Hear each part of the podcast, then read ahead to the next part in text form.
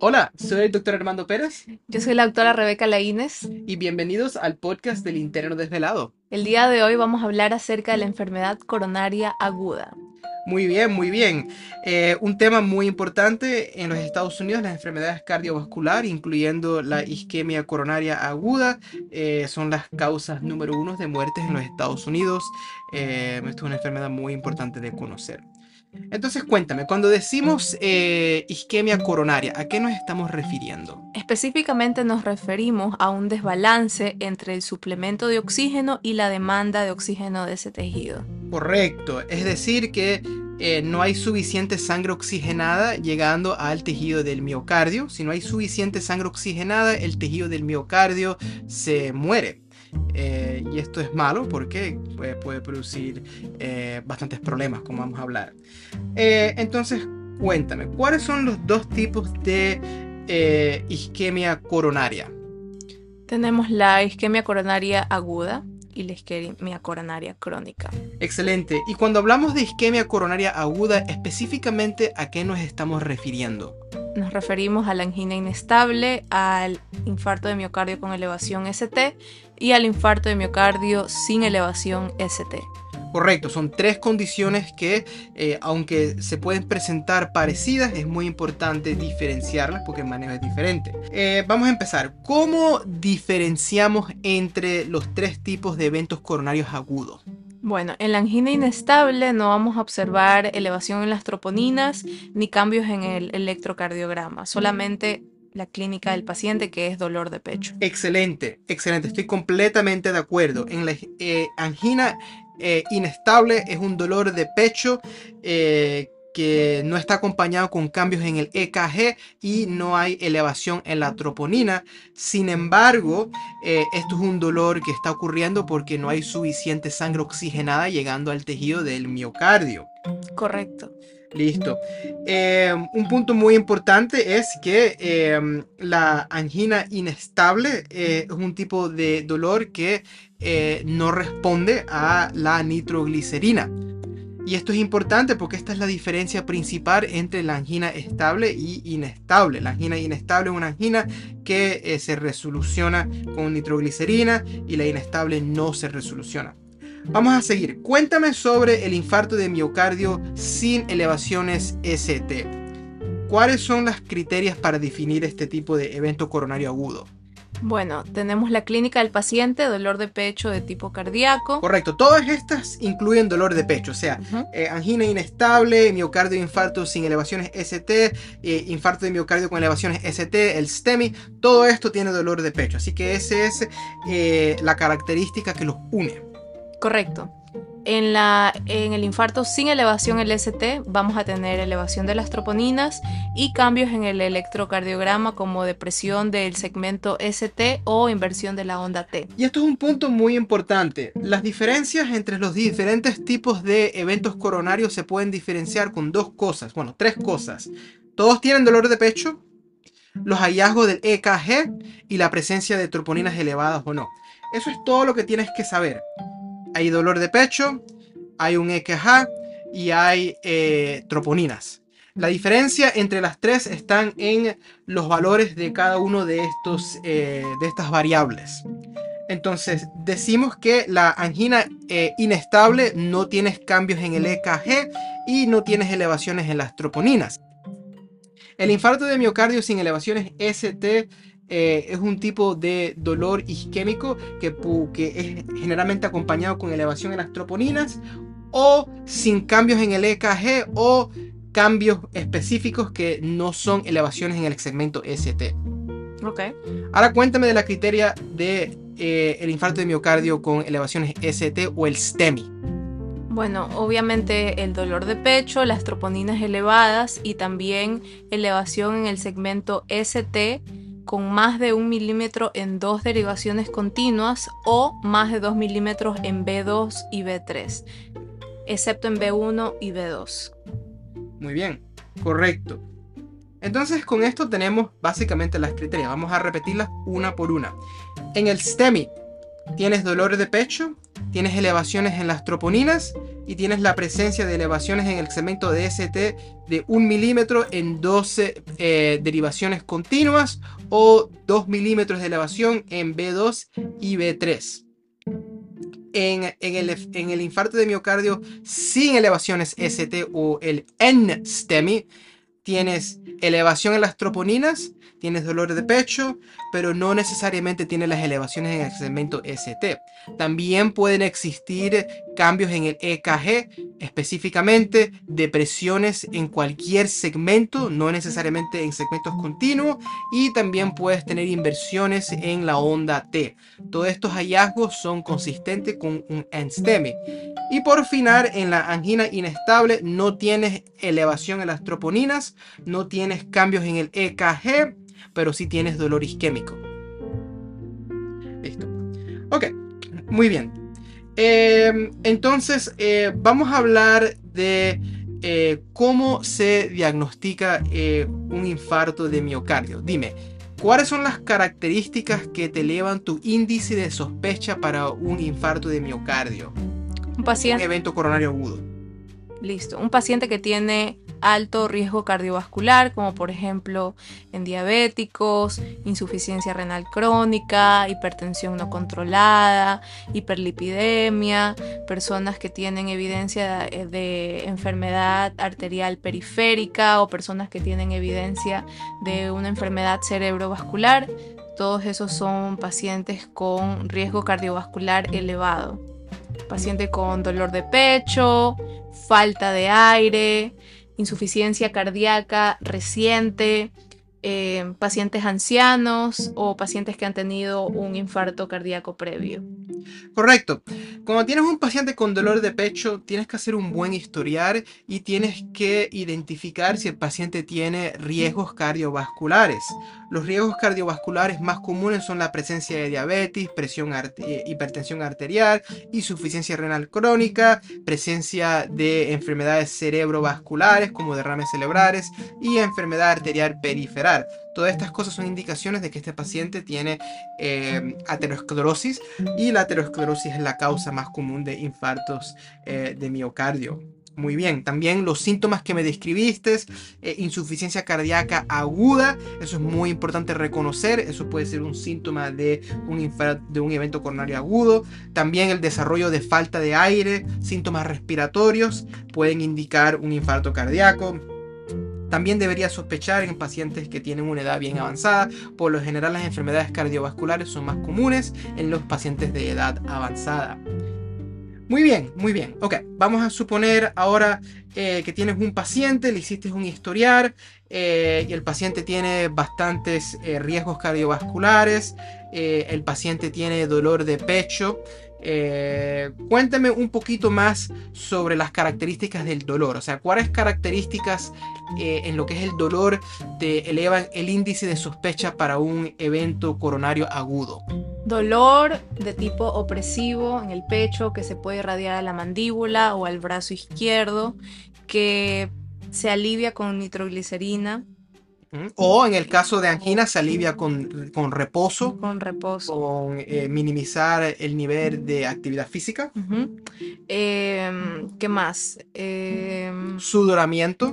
Sudoración, ansiedad, falta de aire. Correcto. Generalmente, las características que te indican, que te deben indicar que hay un problema isquémico cardíaco son eh, dolor de pecho opresivo, un dolor de pecho que se irradea al hombro izquierdo o a la mandíbula izquierda, un dolor de pecho que no responda a la nitroglicerina, la, falta de aire aguda, un paciente de que de repente tiene dificultad respirando, un paciente de que está sudando excesivamente sin ningún tipo de razón. Estas características te deben indicar de que ah, esto es un problema de isquemia en el corazón. Muy bien, ahora cuénteme del examen físico. ¿Qué tipos de hallazgos en el examen físico eh, te incrementan tu índice de sospecha para un evento coronario agudo? Un paciente taquicárdico con inestabilidad hemodinámica, ruidos agregados a la ocultación como S3 o S4 y la presencia de estertores húmedos si es que hay edema pulmonar. Correcto, eso es verdad. Pero te voy a decir de experiencia propia que generalmente los pacientes que presentan con un evento coronario agudo no tienen ninguno de estos hallazgos en el examen físico. Raramente esto está presente, pero si encuentras uno de estos hallazgos en combinación con riesgos cardiovasculares, en combinación con un dolor con características típicas para, eh, para eventos cardiovasculares, un dolor típico para de infarto miocardio, como lo que acabamos de describir, eh, esto debería eh, incrementar tu índice de sospecha bastante. Ok, muy bien. Entonces vamos a hablar ahora del EKG. El EKG es de una importancia extrema en los eventos coronarios agudos porque esto es lo que te ayuda a diferenciar entre los tres tipos de eventos coronarios. El EKG es extremadamente importante. Entonces cuéntame, em, vamos a hablar de las criterias de EKG de cada tipo de evento coronario eh, agudo. ¿Cuáles son las criterias de eventos coronarios agudos en gente que tiene un STEMI? En STEMI son elevación más de un milímetro en dos derivaciones continuas en cualquier derivación o elevación más de 2 milímetros en B2 y B3. Correcto. Entonces cuéntame, ¿cuáles son las criterias de EKG para un NSTEMI o un infarto de miocardio sin elevaciones ST? depresión en el segmento ST y inversión en la onda T. Okay. También puede ser que no haya ningún cambio en el EKG. Acuérdense, el NSTEMI y angina inestable es virtualmente indistinguible, especialmente cuando es temprano en el curso de esta enfermedad. Así que si tienes un paciente con angina inestable o un paciente que sospecha que tiene un NSTEMI, estas condiciones son básicamente lo mismo. Ahora, ¿cómo se diferencia entre un NSTEMI y una angina de pecho inestable?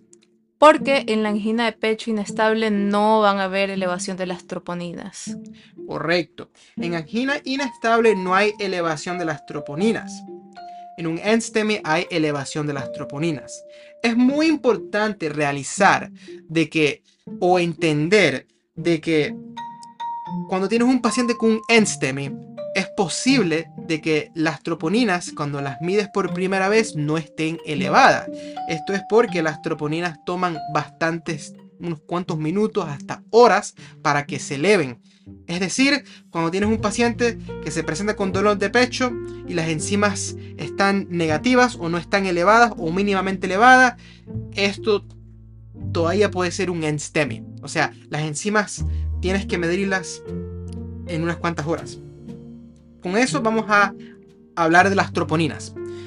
Cuéntame. Eh, ya hablamos de que las troponinas están elevadas en los NSTEMIs y están elevadas en los STEMIs, pero no están elevadas en la angina inestable.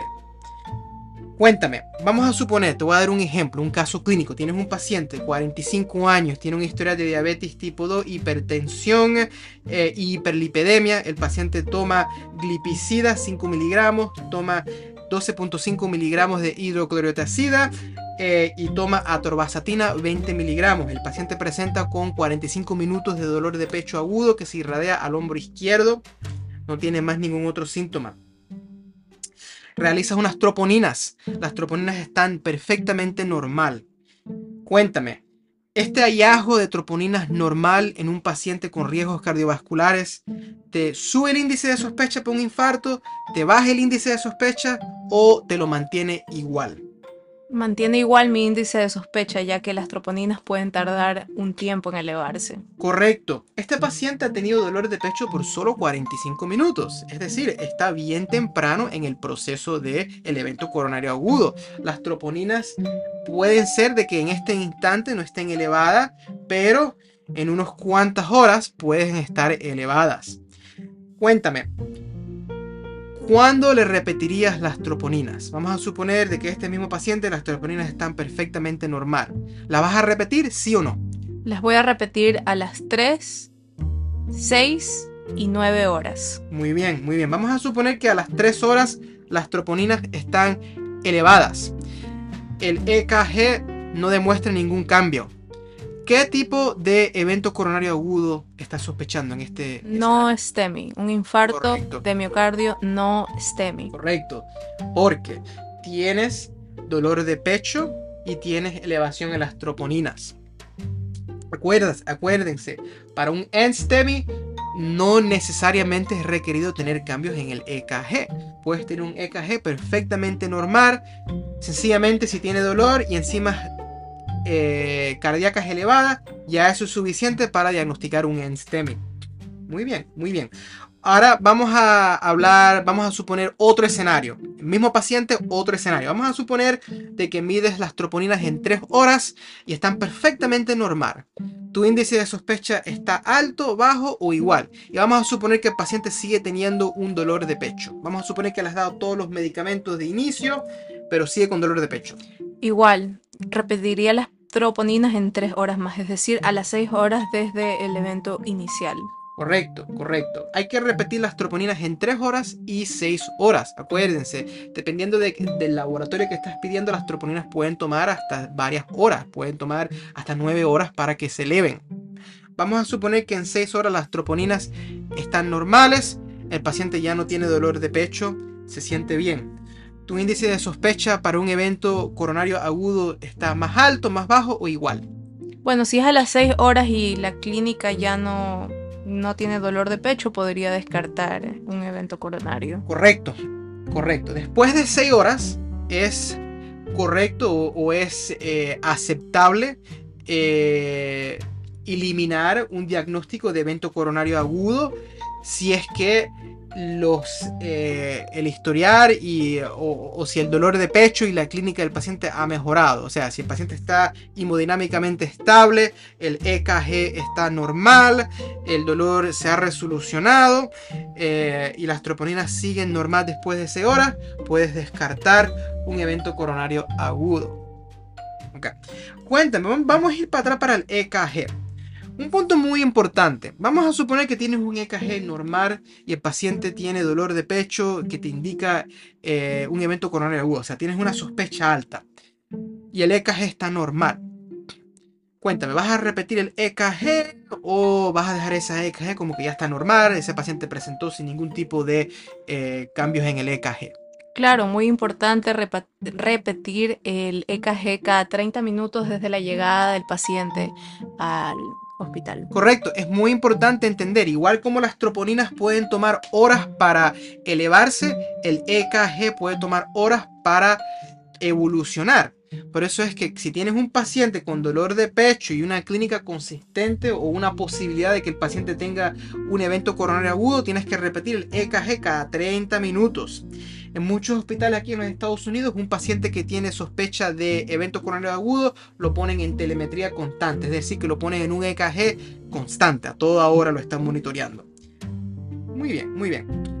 Vamos a, revisitar el tema del EKG. Vamos a suponer que tienes un paciente, eh, paciente tiene bastantes eh, riesgos cardiovasculares, es un paciente de una edad avanzada, es un paciente obeso, es un paciente diabético, es un paciente hipertenso, el paciente está presentando con un dolor que es clásico para isquemia cardiovascular, es un dolor opresivo, un dolor que se irradia para el hombro izquierdo, un dolor que empezó de manera aguda.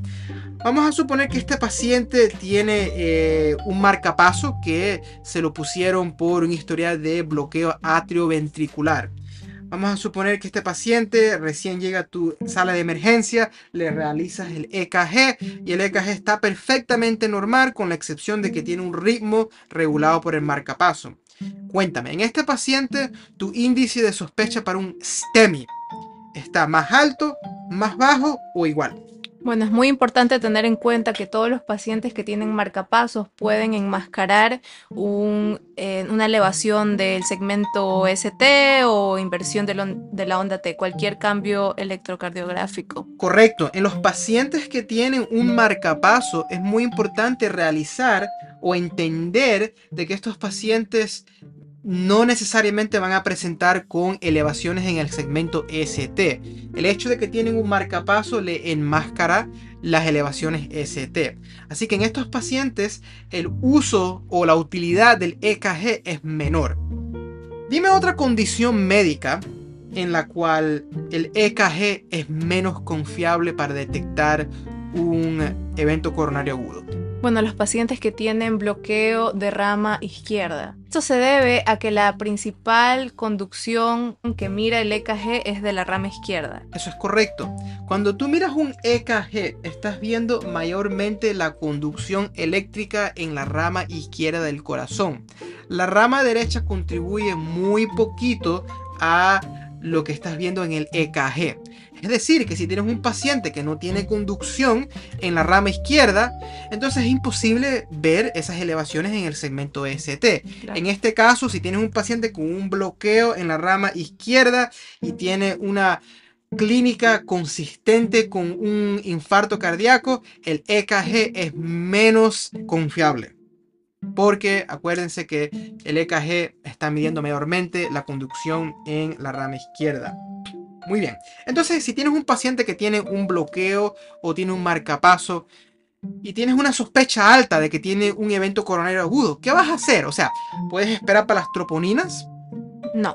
¿Qué vas a hacer? Vamos a suponer que este paciente tiene bastantes riesgos cardiovasculares, un paciente diabético, obeso, hipertenso, una edad bien avanzada, vamos a suponer que ya ha tenido otro evento coronario agudo y tu EKG está normal, tus troponinas de inicio están normales, pero tú estás convencido de que este paciente tiene un evento coronario agudo. ¿Qué vas a hacer en esta situación? En estas situaciones es importante iniciar terapia de reperfusión. El tiempo es tejido muscular.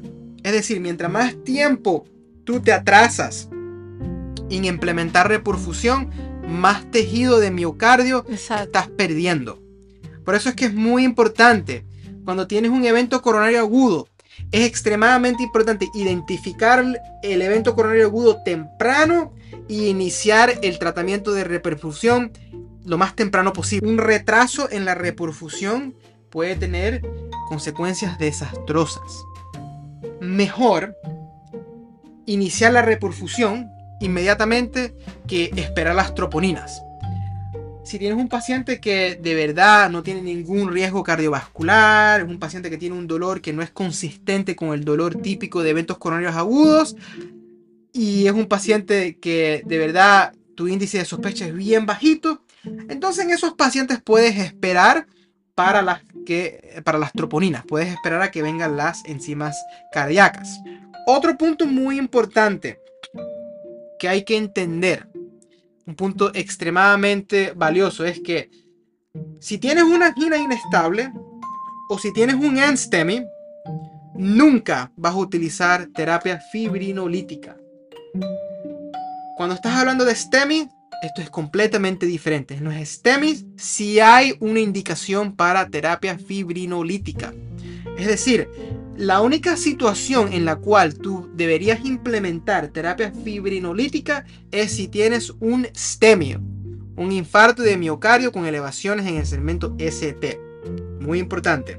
Si no tienes elevaciones en el segmento ST, no hay que dar terapia fibrinolítica. Varios estudios han demostrado de que la terapia fibrinolítica no ofrece ningún beneficio en los pacientes que tienen un NSTEMI o una angina inestable.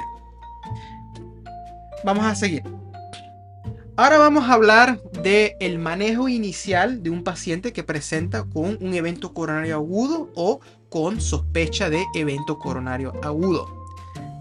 Te voy a dar un ejemplo. Vamos a suponer que tienes un paciente de 54 años, historial de diabetes tipo 2, hipertensión, insuficiencia renal nivel 2, eh, y el paciente presenta con un dolor de pecho eh, que se irradia al hombro izquierdo, un paciente masculino.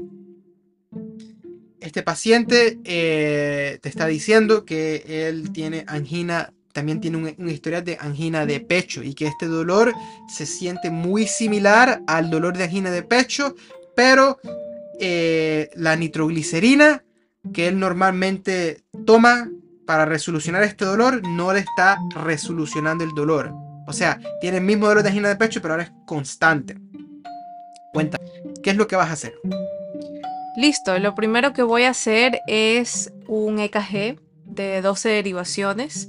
Vamos a tener que ordenar laboratorios básicos como función renal, biometría hemática, troponinas cardíacas, muy importante, electrolitos, sodio, potasio, calcio, magnesio, una radiografía de tórax. Es muy importante también establecer un acceso periférico en caso de que el paciente desarrolle alguna arritmia durante la admisión. También conectarlo a monitoreo cardíaco continuo. Si es que es necesario suplementarlo con oxígeno, una cánula de oxígeno. Administrar aspirina 325 miligramos, como lo dicen las guías. Esa aspirina es muy importante que eh, la mastiquen. La nitroglicerina a dosis de 0.4 miligramos cada 5 minutos, máximo hasta 3 veces. Para un poquito de la nitroglicerina. Ok, las guías dicen tienes que dar 0.4 miligramos de nitroglicerinas cada 5 minutos por un total de 3 dosis. Hay que entender de que hay ciertos escenarios en los cuales la nitroglicerina es contraindicado. Así que dime, ¿cuáles son ejemplos de escenarios en la cual no le puedes dar nitroglicerina a un paciente que sospecha un evento coronario agudo? Bueno, es muy importante entender que si un paciente tiene evidencia de infarto de cara inferior o de la rama derecha, no se le puede dar vasodilatadores porque son dependientes de la precarga. Si es un paciente que es hipotenso o si es un paciente que consume regularmente inhibidores de la fosfodiesterasa 5 como sildenafil o taladafil. Absolutamente correcto. Hay tres situaciones en las cuales la nitroglicerina es contraindicada en los pacientes que tienen un evento coronario agudo. Número uno, si el paciente está utilizando los inhibidores de fosfodiesterasa sildenafil, tadalafil en las últimas 24 horas. Número 2, si el paciente tiene un infarto inferior, un infarto en el ventrículo derecho.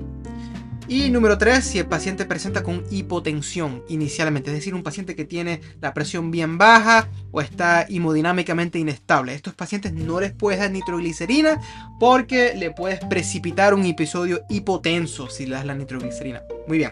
Ok, cuéntame, ¿cuáles otros medicamentos están indicados en un paciente que sospechas o que le has diagnosticado un evento coronario agudo? Bueno, los antiagregantes plaquetarios como el clopidogrel y la aspirina que ya se la dimos. ¿Cuántos le das? ¿Le das aspirina y clopidogrel o solo aspirina o solo clopidogrel? Ambos, los dos, clopidogrel y aspirina juntos. Correcto. También eh, estatinas en altas dosis en las primeras 24 horas de presentación del paciente. Los bloqueadores beta han demostrado que bajan la mortalidad en los pacientes que tienen infartos de miocardio o insuficiencia cardíaca crónica, porque disminuyen la demanda de oxígeno en el miocardio. Correcto. Entonces, a menos que no tenga ninguna contraindicación para iniciar bloqueadores beta, se le debe dar en las primeras 24 horas de admisión. Dime unas contraindicaciones de bloqueadores beta en un paciente que tiene un evento coronario agudo. Bloqueos atrioventriculares o hipotensión. Vamos a suponer que tienes un paciente que te presenta con todos los síntomas de un evento coronario agudo y también tiene un ritmo cardíaco de 35 latidos por minuto. ¿Qué vas a sospechar? O sea, ¿en qué parte del corazón vas a sospechar que está ocurriendo la isquemia? En el ventrículo derecho del corazón, porque la arteria coronaria derecha se encarga de irrigar el nódulo sinusal. Correcto, muy importante. Si tienes un paciente que se presenta con la clínica de un infarto de miocardio coronario, tienes y bradicardia, tienes que sospechar que este infarto está en el lado derecho del corazón. Muy bien. Ok, cuéntame más. Entonces, eh, vamos a suponer que tenemos el paciente le hiciste el EKG, le hiciste las troponinas, le hiciste la placa de pecho, eh, tienes acceso intravenoso, eh, le pusiste oxígeno, le diste aspirina, le diste nitroglicerina, le diste un bloqueador beta, lo pusiste en estatinas, le diste eh, aspirina y clopidogrel. ¿Cuáles otros medicamentos están indicados? En caso de que el paciente tiene dolor, se puede iniciar tratamiento con morfina. También es importante la anticoagulación con heparina. Correcto. Es preferible porque cuando hacen un procedimiento de cateterismo la ah. pueden rápido. básicamente, tienes un paciente que tiene sospecha de un evento coronario agudo, tienes que hacerle EKG, troponinas, placa de pecho, establecer acceso intravenoso, ponerlo en monitoreo cardíaco continuo. Si el paciente tiene una saturación de oxígeno de menos del 92%, lo puedes poner en una cánula de oxígeno. Tienes que administrar aspirina, tienes que administrar otro antitrombótico como clopidogrel También puedes utilizar ticagrelor o cualquier otro inhibidor de plaquetas. Pero tienes que utilizar dos inhibidores de plaqueta. También tienes que darle nitroglicerina 0.4 miligramos cada 5 minutos por un total de 3 dosis. Acuérdate, la nitroglicerina es contraindicado en los pacientes que han tomado un inhibidor de fosfodiesterasa 5 como sildenafil, sildenafil en las últimas 24 horas. También es contraindicado en los pacientes que presentan con evidencia de hipotensión o con evidencia de un infarto de miocardio inferior o del ventrículo derecho. También tienes que darle un bloqueador beta, eh, una estatina de alta dosis, iniciar anticoagulación con heparina y si el dolor es severo le puedes dar morfina eh, hasta que el dolor se controle. Muy bien, entonces ese es el manejo inicial de un evento coronario agudo. Tienes que evaluar al paciente a ver si tiene alguna complicación que puede ser fatal inmediatamente. Tienes que ver si el paciente está en shock o está hemodinámicamente inestable. Si el paciente está en shock, entonces, bueno, no va a llegar a la sala de eh, la angiografía, se va a morir inmediatamente. Tienes que tratar de estabilizar al paciente. Si es que tiene una insuficiencia cardíaca crónica, le puedes dar diuréticos, le puedes dar eh, medicamentos inotrópicos. Si es que tiene una arritmia, le rítmicos. Muy importante reconocer si el paciente tiene una disección aórtica. Si el paciente tiene una disección aórtica, es muy importante que este paciente vaya para un procedimiento quirúrgico, revisar la presión y tienes que bajar la presión a una meta de 120 milímetros de mercurio sistólico y un ritmo cardíaco de menos de 60 latidos por minuto. Esto es muy importante para prevenir de que la disección eh, progrese. Determinar el estado coagulativo del paciente. Dar más heparina y ahora el paciente tiene un medicamento anticoagulante esto puede poner al paciente en riesgo de tener un sangramiento agudo. Cuando tienes un paciente con una STEMI tienes que darle reperfusión. Eso es lo más importante, reperfusionarlo. ¿okay? Hay dos formas de hacerlo. Lo puedes hacer con una intervención coronaria percutánea, como una angiografía, un stent, una trombectomía o terapia fibrinolítica. Por lo general es preferible hacer una intervención percutánea coronaria o lo que le decimos en inglés un PCI, que es cuando le hace un cateterismo y buscas la arteria que está obstruida. Varios estudios han demostrado de que esto es superior a la terapia fibrinolítica. Si estás en un hospital que está capacitado para hacer una intervención coronaria eh, percutánea, entonces tienes que llevarlo directamente para el cateterismo. 120 minutos. Este es el número que tienes que saber.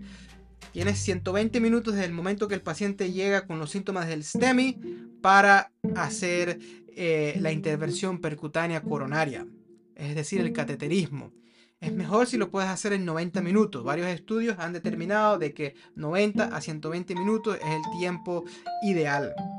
Si tu hospital no está capacitado para hacer este procedimiento, entonces tienes que hacer terapia fibrinolítica. La meta es iniciar terapia fibrinolítica en los primeros 30 minutos de cuando se presente el paciente. Es muy importante que si vas a tomar la ruta de, de fibrinolisis, tienes que eh, evaluar a ver si el paciente tiene contraindicaciones a la terapia fibrinolítica. ¿Cuáles son las contraindicaciones de la terapia fibrinolítica? Número uno, si el paciente ha tenido un evento cerebrovascular en los últimos tres meses. Si el paciente tiene un historial de sangramiento intracraneal. Si el paciente tiene un historial de tumor intracraneal o una malformación vascular cerebral si el paciente ha tenido sangramiento interno en las últimas cuatro semanas, si el paciente está actualmente en una emergencia, en una urgencia hipertensa, si el paciente tiene una disección aórtica y si el paciente ha tenido una, una trauma a la cabeza en los últimos tres meses. Si el paciente tiene alguno de estos hallazgos, entonces la terapia fibrinolítica está contraindicada. Es muy importante también entender de que si el paciente ha tenido síntomas de evento coronario agudo por más de 12 horas, entonces eh, no deberías hacer terapia fibrinolítica porque el paciente no se va a beneficiar. Es muy importante reconocer de que aunque el paciente está en terapia fibrinolítica, este paciente le deberías también hacer una intervención percutánea coronaria entre 24 horas. Es decir, la terapia fibrinolítica no es el tratamiento definitivo. Y la clínica del paciente no mejora con la terapia fibrinolítica. Entonces esto es una indicación para a hacer una intervención percutánea coronaria urgentemente. Esto se llama un salvage PCI. Seguramente la obstrucción en la arteria no está respondiendo a la terapia y hay que buscar otra forma de eh, restablecer la perfusión coronaria. Ahora vamos a suponer que tienes un paciente que tiene un N-STEMI, es decir, tiene dolor de pecho, tiene elevación en las enzimas cardíacas, tiene depresiones en el segmento ST o inversiones en la onda T. Bueno, estos pacientes tienes que hacer el mismo manejo inicial. La diferencia más importante entre el manejo de un STEMI y un N-STEMI es que en los N-STEMIs no hay que dar terapia fibrinolítica. No hay ningún beneficio de fibrinolisis en los pacientes que tienen N-STEMIs o angina inestable. Lo más importante es determinar el riesgo. Para eso utilizas el TIMI score. El TIMI score es un cálculo para determinar el riesgo de mortalidad en los siguientes 14 días en un paciente que tiene síndrome coronario agudo. El TIMI score tiene 7 factores. Cada factor, si el paciente lo tiene, se le da un punto. Más de 65 años, la presencia de más de 3 eh, riesgos cardiovasculares es otro punto. Eh, un historial de estenosis coronaria de más del 50% es otro punto. La presencia de elevación de segmento ST en el EKG es un punto. Elevación de troponinas es un punto. Eh, uso de aspirina en los últimos 7 días es un punto. Y la presencia de dos episodios de angina de pecho en las últimas 24 horas es otro punto. Es decir, lo máximo que puedes tener es 7 puntos. Cuando los puntos son de 5 a 7 es alto riesgo. Cuando los puntos son de 3 a 4 es riesgo intermedio. Cuando los puntos son de 0 a 2 es bajo riesgo. Para los pacientes que tienen también características de alto riesgo, inestabilidad hemodinámica, eh, disfunción en el ventrículo izquierdo, evidencia de insuficiencia cardíaca aguda, angina de pecho persistente que no responde a la terapia médica, nueva regurgitación mitral, y también la presencia de arritmias ventriculares. Esta presentación te indican de que este paciente va a sufrir muerte o una complicación grave eh, si no es que haces una reperfusión. También si el paciente tiene un nivel intermedio o un nivel alto en el TIMI score, es decir, entre 3 a 7 puntos, estos pacientes tienen un riesgo de mortalidad bien alto en los próximos días si no haces una reperfusión. Por lo general, si tienes algún eh, hallazgo de alto riesgo o si tienes un TIMI score de intermedio a high risk, es decir, de 3 a 7, estos pacientes es mejor llevarlo directamente a una intervención percutánea coronaria. Si determinas que el paciente tiene un TIMI score bien bajo y no tiene ningún hallazgo de alto riesgo como inestabilidad hemodinámica, difusión ventricular izquierda, angina persistente, regurgitación nueva o una arritmia ventricular y el TIMI score es menos de 3, entonces estos pacientes es razonable eh, realizarle un stress test si tienes un paciente que tiene un TIMI score que es menos de 3 y no tiene ningún hallazgo de alto riesgo como inestabilidad hemodinámica, eh, shock cardiogénico, disfunción ventricular izquierda, angina persistente o un nuevo regurgitación mitral o arritmias ventriculares, entonces estos pacientes son de poco riesgo. Un evento coronario agudo es un evento que está afectando una porción pequeña del miocardio. En estos pacientes es razonable eh, realizarle un stress test, eh, hacer una intervención percutánea coronaria entre 24 a 72 horas. Próximo punto. Vamos a suponer que tienes un paciente que tiene angina de pecho inestable, es decir, eh, no tiene las, troponinas elevadas, eh, el EKG no demuestra ningún cambio consistente con isquemia cardiovascular, pero tiene un dolor de pecho que es consistente con el dolor de pecho de la angina. En estos pacientes, número uno, tienes que darle nitroglicerina. Si el dolor se soluciona con la nitroglicerina, entonces este paciente lo más probable es que tiene una angina estable. Si el dolor de pecho no responde eh, a la nitroglicerina, eh, especialmente si el paciente previamente sí respondió a la nitroglicerina, entonces estos pacientes se dicen que tienen angina inestable. Es muy importante eh, tratar la angina inestable igual que un NSTEMI, porque cuando el paciente inicialmente se presenta es muy posible de que las enzimas cardíacas todavía no han tenido la oportunidad a elevarse. Entonces en las primeras horas este paciente tienes que manejarlo igual a un NSTEMI. Es decir, tienes que empezar las mismas intervenciones, admitirlo, realizar EKGs seriales cada 30 minutos, hacer laboratorios, empezar un bloqueador beta, empezar eh, inhibidores de plaqueta y hacer el manejo clínico estándar de un evento coronario agudo. Lo primero que tienes que hacer en estos pacientes es eh, igual como un me tienes que determinar el riesgo de que tenga un evento fatal.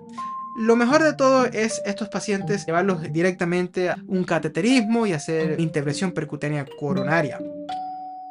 En el evento que tengas un paciente que no tiene riesgos cardiovasculares, un paciente que no tiene el dolor clásico de infarto de miocardio, estos pacientes razonables eh, admitirlos y no llevarlos directamente a un procedimiento de reperfusión, pero esperar a las enzimas. Si es un paciente que no está seguro, no tiene ningún, ningún riesgo cardiovascular, no tiene ningún hallazgo eh, de alto riesgo y el TIMI score es menos de 3, entonces en estos pacientes es razonable realizar un stress test. Si el stress test está positivos, entonces este paciente eh, le deberías hacer una reperfusión coronaria percutánea. Si el stress test sale negativo, es decir, que no hay ninguna evidencia de isquemia con ejercicio, entonces básicamente has eliminado el diagnóstico de angina eh, inestable. Este paciente no tiene angina y ese dolor de pecho es etiología que no se relaciona a la isquemia eh, coronaria. Bueno, espero que hayan disfrutado muchísimo este episodio de enfermedad coronaria aguda y los esperamos en la próxima.